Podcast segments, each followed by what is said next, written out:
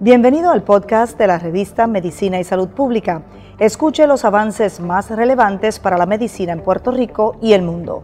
Si desea ver este podcast en vídeo, puede hacerlo en nuestro canal de YouTube Revista MSP.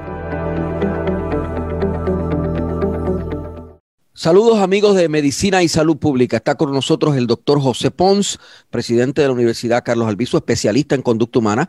Eh, psicólogo, obviamente, eh, y vamos a hablar de las cosas que están pasando en Puerto Rico y en Estados Unidos. Hemos tenido una semana fuerte, una semana en que eh, hemos perdido tres seres humanos, tres policías jóvenes que fueron asesinados en medio de un aparatoso eh, incidente de violencia, un tiroteo, en una vía pública principalísima en Puerto Rico. tenemos la secuela de una semana de violencia en Estados Unidos que ha generado, ha tenido una reacción política dramática. Eh, en las últimas horas ha sido residenciado por segunda vez en el mismo cuatrienio el presidente de los Estados Unidos. Y yo creo que de todo eso hay que hablar desde el punto de vista de sociología, desde el punto de vista de comportamiento social y desde el punto de vista de salud mental, porque la salud mental misma de, Donald Trump ha sido puesta en entredicho. Eh, saludos, eh, doctor, gracias por estar con nosotros. Penchi, buenas noches, buenas noches a todas las personas que nos acompañan esta noche. Un placer nuevamente compartir contigo. Eh, déjeme empezar por, por Puerto Rico. Puerto Rico ha tenido una semana muy fuerte. El país todavía está de luto con la muerte de tres policías jóvenes que fueron asesinados en medio de un eh, tiroteo. Eh, el, una persona que inicialmente se presumió que podía haber sido el asesino de ellos fue matado también por personas que le colocaron un cartel, o no sabemos si le, que le colocaron el cartel, no lo mataron y lo, y lo acomodaron en donde lo acomodaron, lo acomodaron un zafacón.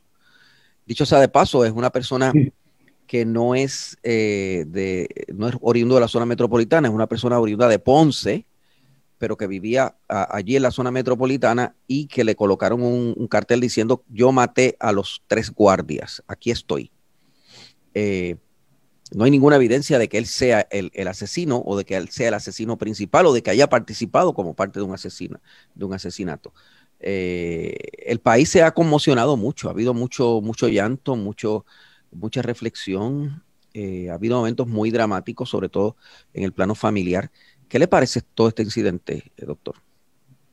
Bueno, es que, es que para comenzar tenemos un país que está muy sensible por todo lo que hemos estado experimentando durante los pasados tres, cuatro años, Penchi. Hemos, hemos tenido de todo. Por lo tanto, emocionalmente los pueblos eh, se, se, afectan, eh, especialmente con una situación como esta, Penchi. Hay, hay una función psicológica muy importante que se llama predictibilidad.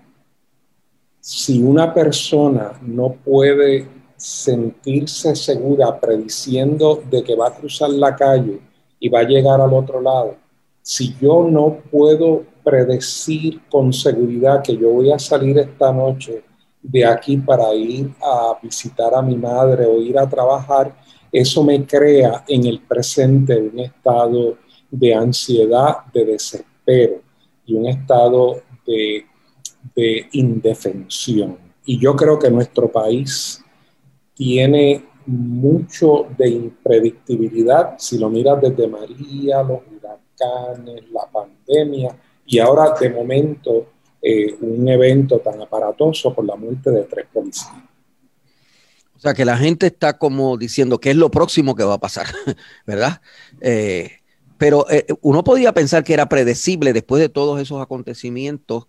Eh, digo, yo no soy el experto en salud mental, es usted. Eh, uno podría casi, había escuchado expertos en salud mental diciendo que, estas cosas sobre todo se disparan después de esos eventos catastróficos. O sea que lo que está pasando es malo, pero en cierto sentido era predecible. Ese estallido de violencia. Sí lo es. cuando se rompe el orden natural de las cosas en una sociedad cuando las personas no pueden satisfacer sus necesidades de unos modos socialmente aceptables, cuando los pueblos se encuentran en un estado emocional alterado, que cualquier cosa eh, produce una reacción impulsiva, eh, pueden pasar muchas cosas fuera de lo normal. Así que estoy de acuerdo con eso, pero eh, a nosotros nos ha pasado más y es que nosotros lo hemos sufrido más profundamente. Y la desorganización, desorganización social nos ha afectado de modo mucho más fuerte. Estamos hablando con el doctor José Ponce, este programa es en vivo, usted puede comentar o preguntar eh, al doctor Pons y, pasaremos de inmediato su comentario para que el doctor Pons eh, pues pueda eh, reaccionar a lo que usted está diciendo. ¿Estamos más desorganizados que otros países? Socialmente, más desorganizados que Centroamérica, donde las matanzas en, en grupos rivales de drogas son, son bien comunes, quizás más comunes que en Puerto Rico. Sí, no estamos más desorganizados en el ámbito de seguridad pública, en el, en el ámbito de la criminalidad, pero socialmente eh, nuestra predictibilidad y nuestro sentido de normalidad se altera eh, nosotros los puertorriqueños, tú conoces que tenemos una resiliencia espectacular al punto de que si nos pasa un desastre, montamos una canción o hacemos un chiste, o hace, que son mecanismos adaptativos, ¿ok? Eh, eh, pero no nos dura mucho tiempo la tranquilidad, el control la reorganización, la reestructuración sin que nos pase otra cosa más, sin que nos caigan unas muertes que nos transmita la idea de que hay, hay una peligrosidad adicional en las calles, especialmente posterior a eventos naturales desastrosos donde se rompe lo normal, se rompe lo que usualmente controla la gente esta dinámica de, gente matando a otras personas sin ninguna contemplación, eh, sin, sin ningún reparo, sin ningún problema. Es decir, mataron a estos tres policías, pero estos tres policías pues estaban, eh, eh, había una persecución. Pero aquí hemos visto cómo matan a niños, a madres, a transeúntes, a gente que no tiene nada que ver con, con, la, con la guerra de drogas o con, con los conflictos de, de armas o de otros problemas que hay en medio de estas gangas. Eh, y yo le decía ayer a, al doctor Zavala, con el que estaba hablando, que yo soy un periodista que ya tiene 40 años en este oficio y que eh, yo cubría antes muchas policíacas y las cubría en el sitio. Y notaba que había como una especie de código, un, un código de ética, una especie de norma no escrita de los delincuentes, de que sí mataban, pero no mataban al que no tenía que ver nada con ellos, ¿verdad? Eh, eh, dirigían exactamente el ataque al que tenía. Ahora no. Ahora pues mataron a esos tres policías y si hubiese alguien pasando por allí los matan también y, o sea, como si nada. ¿Qué es lo que ha pasado? O sea, ¿por, por qué eh, hay tanta sangre fría? Y ahora le pregunto a usted que es psicólogo, ¿qué, qué condición psicológica o mental o psiquiátrica hay ahí en estos grupos que se ha desarrollado en las últimas décadas en donde ya no, no hay reparo para matar a nadie.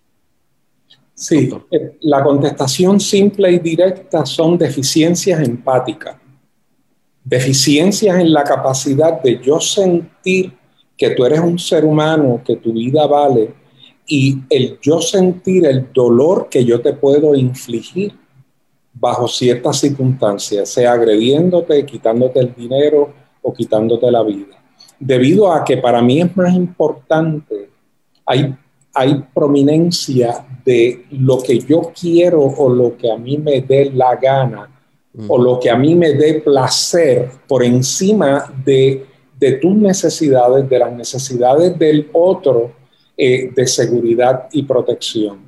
Esa es la contestación a la pregunta. ¿De dónde viene eso? Que es la otra pregunta, ¿verdad? Eh, eh, eso viene de la crianza, eso viene de hogares donde ha habido abuso, de niños abusados física, sexual, psicológicamente.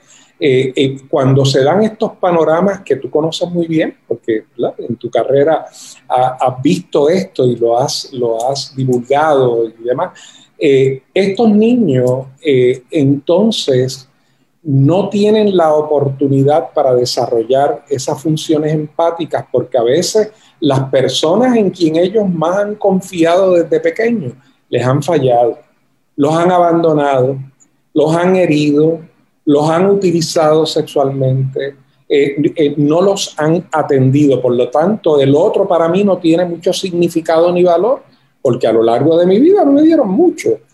Así es que para que esa función que todos nacemos con la capacidad y tiene unas implicaciones neurohormonales, de oxitocina, ya conocemos cómo funciona toda la cosa. Pero eso hay que activarlo positivamente, eso hay que dirigirlo. Tienen que haber modelos positivos en nuestra sociedad, en nuestras familias, en los sistemas educativos para que la persona lo aprenda a utilizar, se active y lo ponga en práctica cuando interactúe con otro. Y de, es un, problema, de educación. Eh, educación tiene, un componente para el componente, y, hay un componente no solamente cognitivo en términos de educación, hay, hay un componente de personalidad. Eh, eh, el sistema educativo por excelencia, hablando de educación elemental, intermedia y superior, educa tanto la personalidad como la cognición.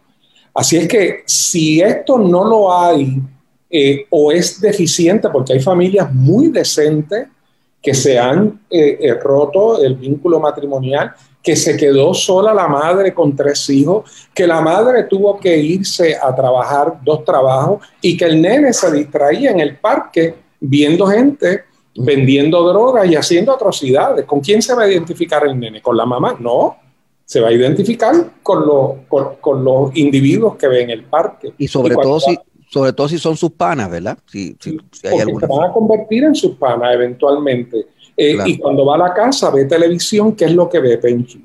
Bueno, lo que ve es criminalidad, ve eh, eh, las pistolas disparándose de lado. Así es que el modelar. escucha música, escucha una música, una música con letra violenta, donde se desprecia a la mujer y se dice que el que, tiene el revólver más grande es el, más macho, ¿verdad? E, empezamos la conversación y dijimos que no había en aquel momento ninguna confirmación de que el hombre encontrado muerto en Santurce, en un zafacón, en el residencial Lloren Torres, en la madrugada de este martes, fuera el asesino de la gente Luis Marrero Díaz y de los agentes de la policía Luis Salamán Conde y Eliezer Hernández Cartagena. Pero hay un nuevo desarrollo. En efecto, este eh, señor, David eh, Emanuel Rivera Batiz, de 25 años y residente en Ponce, fue asesinado y su cuerpo se encontraba junto con un letrero que leía Yo soy el responsable. Pues se confirma que Rivera eh, Batiz pertenecía a la organización criminal conocida como las FARC, que suena como a, terrorismo, y era uno de los involucrados en el asesinato de Isadora Nieves, también conocida como Pinky Kirby. O sea que este hombre mató a Pinky Kirby, pero también mató a tres policías. El teniente coronel Rolando Trinidad presentó imágenes recuperadas de las cámaras aledañas a la zona del incidente que ayudaron a identificar a Rivera Batis, incluyendo un tatuaje con el nombre en cursivo Sofía en su brazo eh, y otras evidencias que eh, tendieron a confirmar el asunto. Pero fíjate que eh, la persona que asesinó a tres policías lo asesinaron a su vez. no sabemos si para protegerse otros de posibles acusaciones de que continuara la investigación o porque la gente de Llorens Torres y la gente de ese sector se sintieron indignados y lo mataron. Yo no soy investigador policíaco y no, no, no, sé los detalles de este caso, pero yo dudo que haya sido la policía quien lo mató. O sea, eh, parece que fueron gente de allí. Eh, las imágenes en donde aparece este hombre matando a los tres policías fueron evaluadas por un especialista para confirmar que el joven ejecutado, ejecutado en efecto era responsable. La policía había permanecido en el residencial Llorens Torres, donde, refugió, donde se refugió el individuo que disparó contra los policías y les atropelló. El comisionado auxiliar en investigaciones criminales indicó que tenía varias confidencias sobre distintas personas y que no descartaba que el homicida tuviera una cooperación. Ahí hay un ángulo interesante. Si fue, si hubo, tuvo cooperación, a lo mejor los que cooperaron con él también lo, decidieron matarlo. Eh, ya María Conte Miller, la directora de Ciencias Forenses, entregó los informes de autopsia de los tres policías y los resultados de la autopsia de Rivera Batiz. Conte dijo que está haciendo análisis de varios vehículos utilizados por los sospechosos para recopilar evidencia que pudiera contener material genético. Falta también por culminar un examen de la balística recopilada en la escena, pero está prácticamente todo. Eh, encontrado el asesino, ya está ejecutado. Alguna gente va a decir, ay, qué bueno, esto se resolvió, se resolvió el problema. Hubo un hombre que había matado a una mujer que era una influencer y después mató a tres policías, pues ya resolvimos el problema. Suena que no, doctor, a mí me suena que no. ¿Cómo le suena a usted?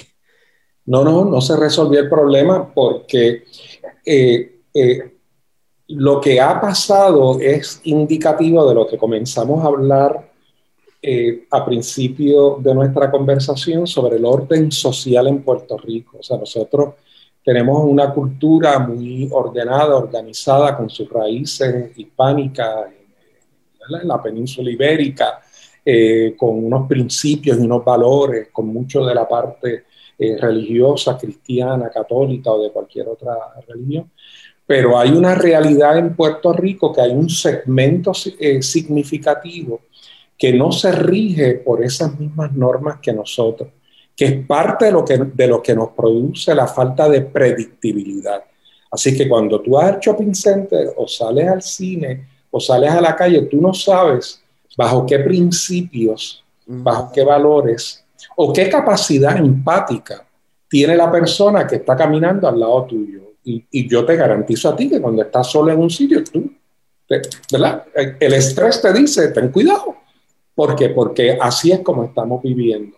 Así es que este asesinato es básicamente el, el reinado de la sobrevivencia del más fuerte que es como viven los animales, no como viven las personas en una cultura, las personas que tienen capacidad para resolver problemas, para dialogar, para, para, para vivir bajo ley y orden. Así es que como se resolvió esto es sin ley y en desorden. esta, persona, esta persona, si toda esta información es correcta, que presumo que sí, había matado ya había matado a cuatro personas. ¿Sabe Dios cuántas más? ¿Qué es, qué está en la cabeza de una persona que es capaz de matar cuatro seres humanos? Y sabe Dios si cinco o seis. O ¿Puedo, ¿Puedo refrasear tu pregunta? ¿Qué no, está en la cabeza? ¿Qué no está? Que no está en la cabeza de esa persona. Eh, no hay eh, eh, un concepto saludable, humanitario de las otras personas nosotros no podemos asumir que todo el mundo ve a las personas del modo que nosotros las vemos. Estas personas, por ejemplo, y te estoy hablando de experiencia que yo tuve evaluando, confinado, ¿te acuerdas del monoloro? Para esa ah, época. Sí, sí, sí. Ok, para esa época yo estaba... Pero usted se ve muy bien, pero usted tiene sus años. eso es monóloro. eso es monoloro. Bueno, para esa época yo estaba haciendo mi doctorado con el doctor Alviso aquí en Puerto ah, Rico. Había venido de eso, tiende a mejorar un poco la situación. Estaba haciéndolo. No era doctor todavía. no, no, no era doctor todavía. Entonces yo, yo asistía al profesor de psicodiagnóstico en un contrato que él tenía y era parte de mi práctica de hacer evaluaciones de confinados del monoloro y de máxima seguridad en otras en que estaban pidiendo movimiento a mínima, ¿verdad? A una clasificación más baja dentro de la prisión, donde pueden salir 12 eh, eh, horas eh, al día en Moloró, lo que salieran era una hora, salían afuera, estaban encerrados todo el tiempo.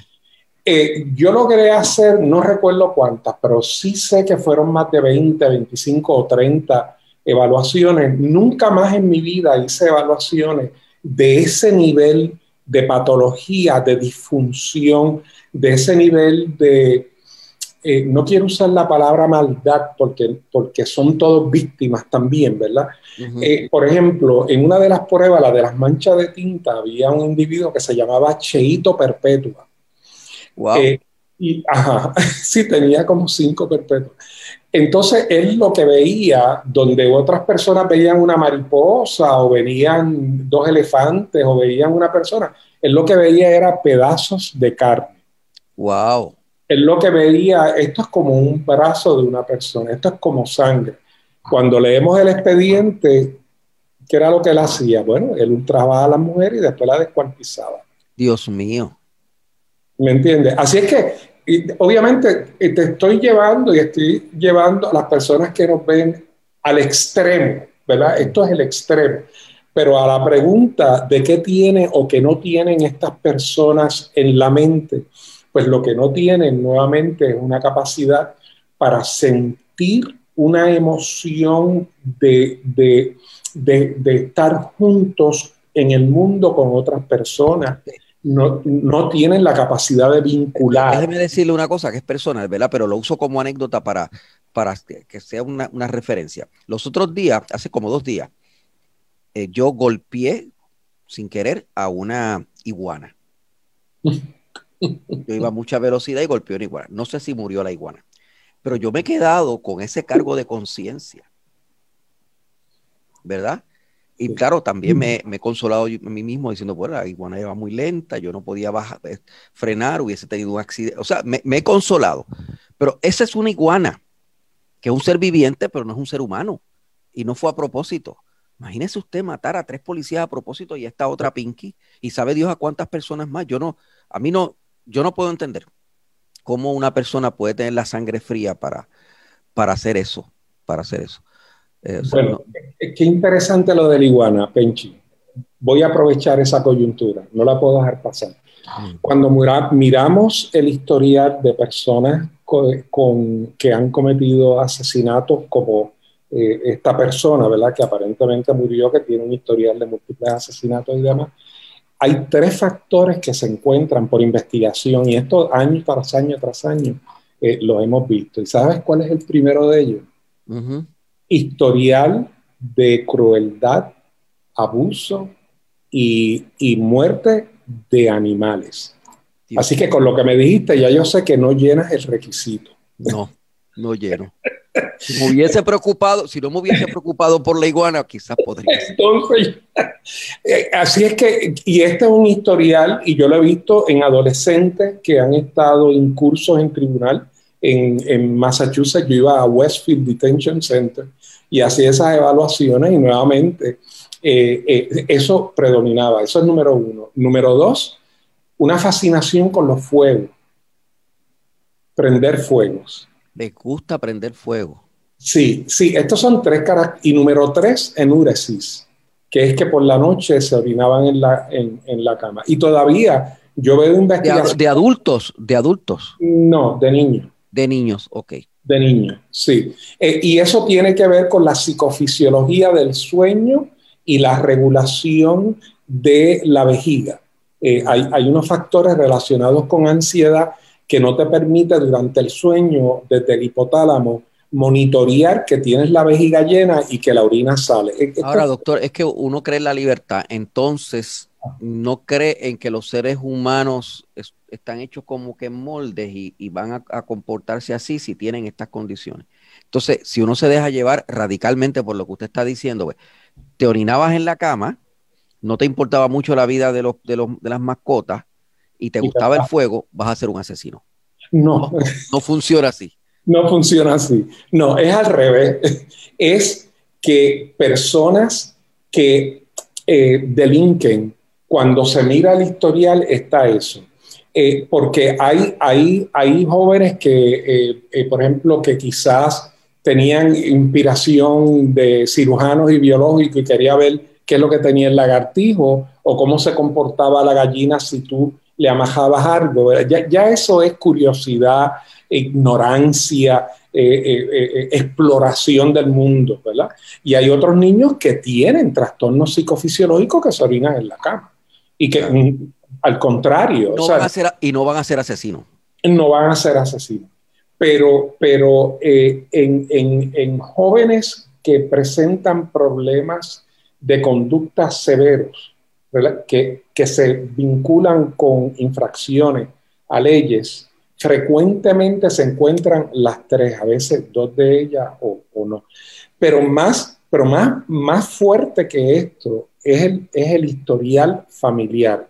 Si tiene un padre alcohólico abusivo, una madre deprimida o indiferente o, o en sus propias preocupaciones o que está trabajando todo el tiempo, no tiene a nadie que le enseñe a amar, a respetar, a pensar, a resolver problemas. Si, si se unen todos estos factores, entonces se están dando, y si le añade un niño abusado físicamente que ya desconfía de todo el mundo, porque me vienes a, dar, me vienes a humillar, ¿me, entiendes? Entonces tienes las condiciones para crear eh, un tipo de, perfil delictivo.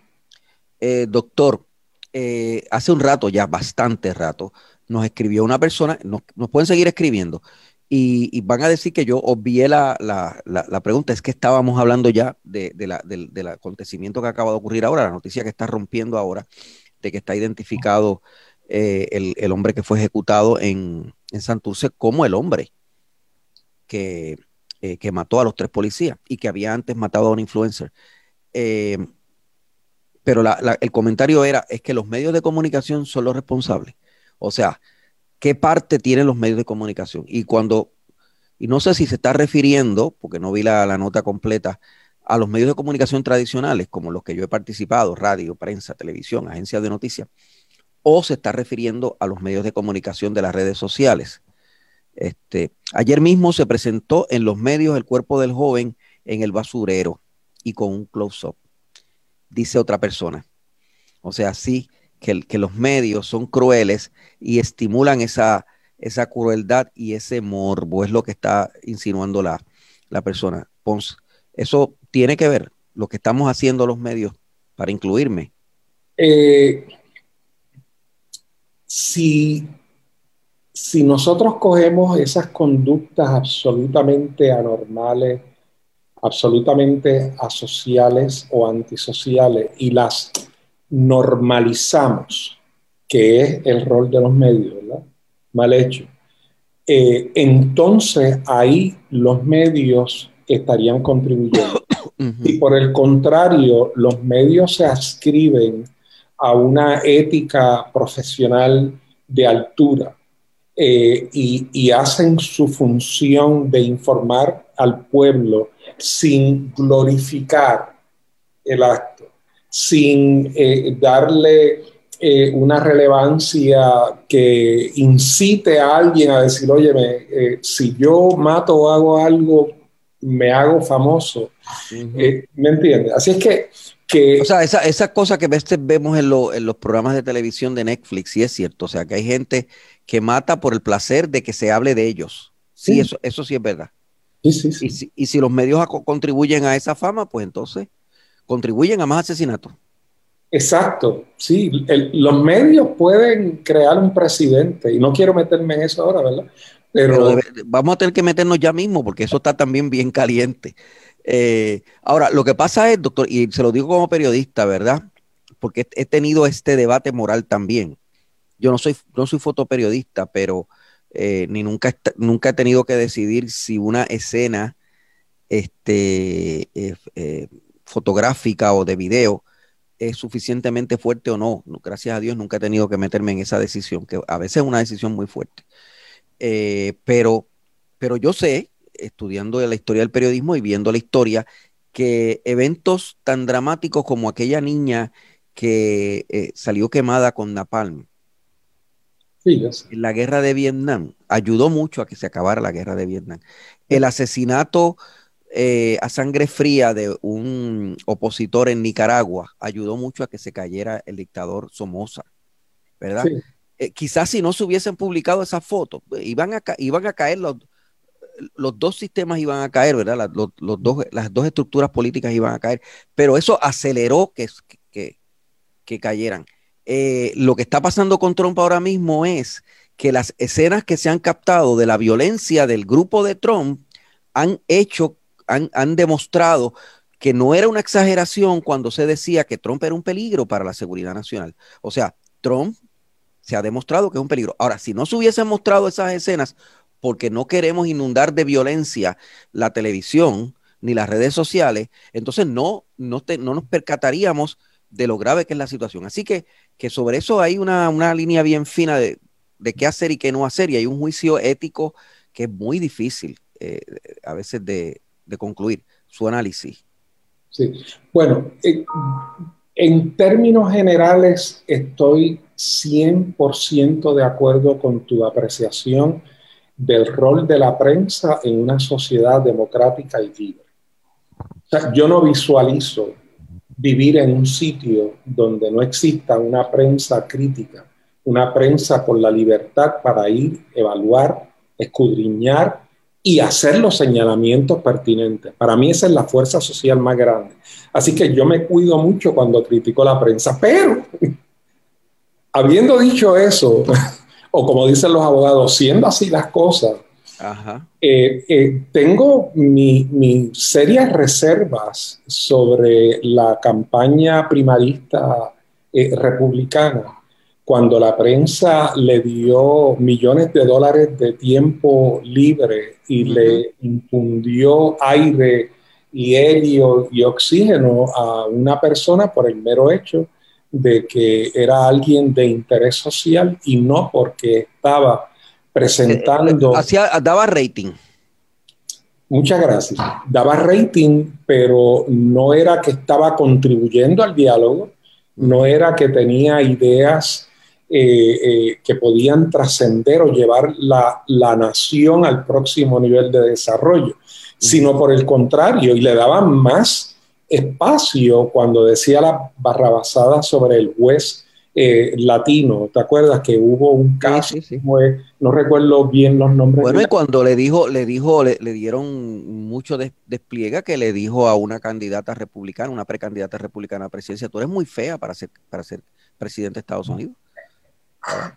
¿Me entiendes? O sea, eh, eh, con todo lo que eso implica, o sea, tienes una persona con ese desprecio a la figura humana, con el, después, el mundo, el mundo, Puerto Rico incluso ha pagado por la, tener una persona así en el poder. Y, la misma prensa lo ha pagado, ¿verdad? Cientos de millones de dólares hemos pagado por, por, por eso, ¿verdad? Por la arbitrariedad. Bueno, mira, donde hemos llegado, hemos estado a punto de que se fastidie el sistema de político de Estados Unidos y con ello el balance que hay en el mundo, porque el sistema político de, Estados Unidos no solamente es importante para Estados Unidos, es importante para el mundo. Y más en la época globalizada, donde lo que haces aquí se respira allá y viceversa. ¿Cómo se forma una personalidad como la de Donald Trump? Usted eh, decía la, vez pasada de que es un problema, eh, y mucha gente me comentó ese detalle, es un problema de narcisismo que está relacionado con, eh, con, con los problemas anteriores de Trump, con, su, con sus fracasos, etcétera, ¿verdad?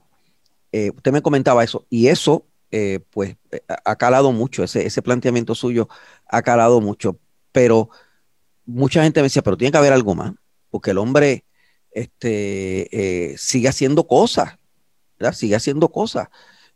lo último que se ha sabido es que le dijo una verdadera vulgaridad a Pence el día en que Pence tenía que certificar los resultados del voto electoral. No voy a repetir lo que dijo, pero más o menos el sentido de lo que dijo es que Pence no tenía los órganos masculinos, lo que tenía era un órgano femenino, ¿verdad? Más o menos fue lo que dijo. O sea, es un insulto para un hombre, además, Pence, que es muy conservador y es muy serio, ¿verdad? Es cristiano, evangélico. Eh, y le dijo eso el presidente de Estados Unidos a Pence, que ha, que ha estado aliado a él. O sea, es como que igual que este asesino, no estoy, no estoy diciendo que Tom, Trump es un asesino, pero igual que este asesino eh, de, eh, que fue ejecutado en Santurce, mató a tres policías a sangre fría sin ningún problema y mató a una influencer y sabe Dios cuánta gente más había matado, a Trump no le importa quién sea, no le importa quién sea, si es Pence, que es su amigo, que lo ayudó, etcétera. Eh, si es el secretario de justicia que lo ayudó, también peleó con él. O sea, hemos visto muchos de sus ayudantes ahora en esta última semana han renunciado porque no soportan eh, estar con él. No le importó que el resultado de la, de la movilización de la turba que él agitó le pudiera costar la vida a cinco, le costó la vida a cinco personas, pero, y le puede costar la libertad a decenas, pero además provocó daños en el Capitolio y le pudo haber costado la vida a Pence, porque la gente que llegaba allí decían, cuelguen a, cuelguen a Pence. O sea, le podía costar la vida a su amigo. Eso es así. Entonces, ¿qué, ¿qué hay ahí en la mente de ese hombre? Que no quiero decir que es lo mismo que hay en la mente de un asesino, pero quiero correlacionarlo, que usted nos ayuda a correlacionarlo. ¿Qué pasa en la mente de gente que no se detienen ante nada, que no les importa nada con tal de conseguir sus propósitos? ¿Qué hay en la mente de ellos? ¿Qué, qué pasa ahí? Sí, eh, Penchi, eh, ese es un tema eh, muy interesante y yo, yo tradicionalmente por mi rol ¿verdad? como presidente de, de una universidad no me meto de lleno en, en, en esos temas, pero lo que, lo que yo he pensado como psicólogo ya ha salido a la luz pública. El libro de Mary Trump, que es psicóloga, define mucho de lo que pasa con Trump. Y ayer en el San Juan Star salió un artículo espectacular. Si este es un tema que te, que te gusta y te apasiona, eh, dice Narcissist in Chief. Eh, y qué sé yo qué más, algo más. Eh, es lo que yo empecé a decir cuando, cuando hablamos la semana pasada, lo describe en detalle, pero de un... Yo me imagino, la periodista esa tiene que ser psicóloga porque eh, es una claridad mental. Yo voy a hacer referencia a ese artículo, ¿ok? Eh, en el artículo, para, para contestar tu pregunta de qué hay en la mente de esta persona. Bueno, eh, lo primero es que ella da el diagnóstico preciso y directo, que es narcisismo, pero mira lo que pasa. Alguien puede ser narcisista y ser una muy buena persona. Lo único es que yo me creo que soy el regalo de Dios al mundo. Y si tú no crees lo que, lo que yo creo de mí, pues yo me voy y no te hablo, ¿verdad? Pero no te hago daño, ni hago nada. Sencillamente no me gustas porque no me, me validas el sentido de grandeza que yo tengo que tener para yo... Ya te ignoro, te ignoro. Te ignoro, ¿me entiendes? Sí. Pero ese no es Trump. El narcisismo de Trump se llama narcisismo maligno. Y esto fue descrito en los 80 eh, por eh, Masterson. Eh, yo tuve la oportunidad de coger unos adiestramientos con él sobre narcisismo y trastorno fronterizo de personalidad. Entonces, el narcisista maligno eh, eh, parte de otra premisa, y es que si no me concedes, si no me eres espejo del sentido de grandeza mío, y si no lo haces explícitamente para que tú veas cómo explica la conducta de otros republicanos, yo te voy a destruir. Wow. Yo te voy a demandar. Yo voy eh, hacer lo que sea posible. Es, ahí te cae lo de Pence, lo de esto, lo, ¿me entiendes? Cae todo lo otro. Es otro tipo de narcisismo. Y si hay rasgos eh, antisociales, que es entonces una ausencia en las capacidades empáticas, ¿verdad? Estás buscando el link de las capacidades empáticas hacia otras personas, porque yo te quiero y te adoro, pero yo soy número uno. Y todo gira en torno a mi persona. Y en la medida en que tú llenes mis necesidades, yo te quiero. En el momento en que te vayas en contra de mí o que no me reflejes la grandeza mía, te destruyo. Ese es el narcisismo maligno. ¿Y eso es muy común en los seres humanos o no? Eh, eh, el narcisismo en términos generales eh, sin hablar de políticos, sin hablar de, este, ¿verdad? de profesionales de alto nivel. Eh, y eso es un chiste. Este, eh, ocurre como en un 2% de la, de la población, ¿verdad? A todo esto, todos tenemos un nivel de narcisismo. Todos, todos somos algo así, sí. Sí, no, no, no. El, narcisismo, el narcisismo maligno es, muy común en los seres humanos. El maligno es muy común en los seres humanos. Mm, no, eso es, eh, yo diría, el 1% o, o menos de la población. ¿Qué puntería los americanos que escogieron un narcisista maligno para presidente? Bueno, eso está documentado, sí. Por eso, pero ¿qué, qué puntería? Eh, eh, ah, que qué puntería, sí, sí, sí. Bueno, pero ¿qué puntería, haberlo escogido. Pero ¿qué me dice de, los alemanes cuando escogieron a Hitler? A Hitler, claro, claro. Sí, siempre hay alguna clase de puntería así. Por eso está documentada la historia. Por último, porque nos tenemos que ir, se nos acaba el tiempo. Necesito su brevedad y precisión, que usted sé que está dotado para hacerlo. El narcisismo maligno de Trump se cura con que lo eh, hayan residenciado por segunda vez, que es una cosa que mm. acaba de pasar. No, no, no, no, eso es incurable porque eso es, un, eso es una formación de la personalidad. Mi personalidad, por lo que pasó en mi niñez, se formó alrededor del concepto de yo sentirme grande. No hay lección que uno le pueda dar a Trump que no hay lección que uno le pueda dar a Trump que lo cure. No, no, no, no. Esas personas tú tienes que marginarlas, mantenerlas a distancia para que no ocasionen más daño. Gracias, doctor José Ponce. Apasionante análisis. José Ponce, el, presidente de la Universidad Carlos Albizu, en revista de Medicina y Ciencia hemos hablado de política, de criminalidad, de economía, de, conducta eh, humana eh, y lo hemos hecho aquí en este espacio porque la revista de Medicina eh, y de Salud Pública es una revista dedicada a la ciencia y la ciencia también es noticia. Mi nombre es Luis Penchi.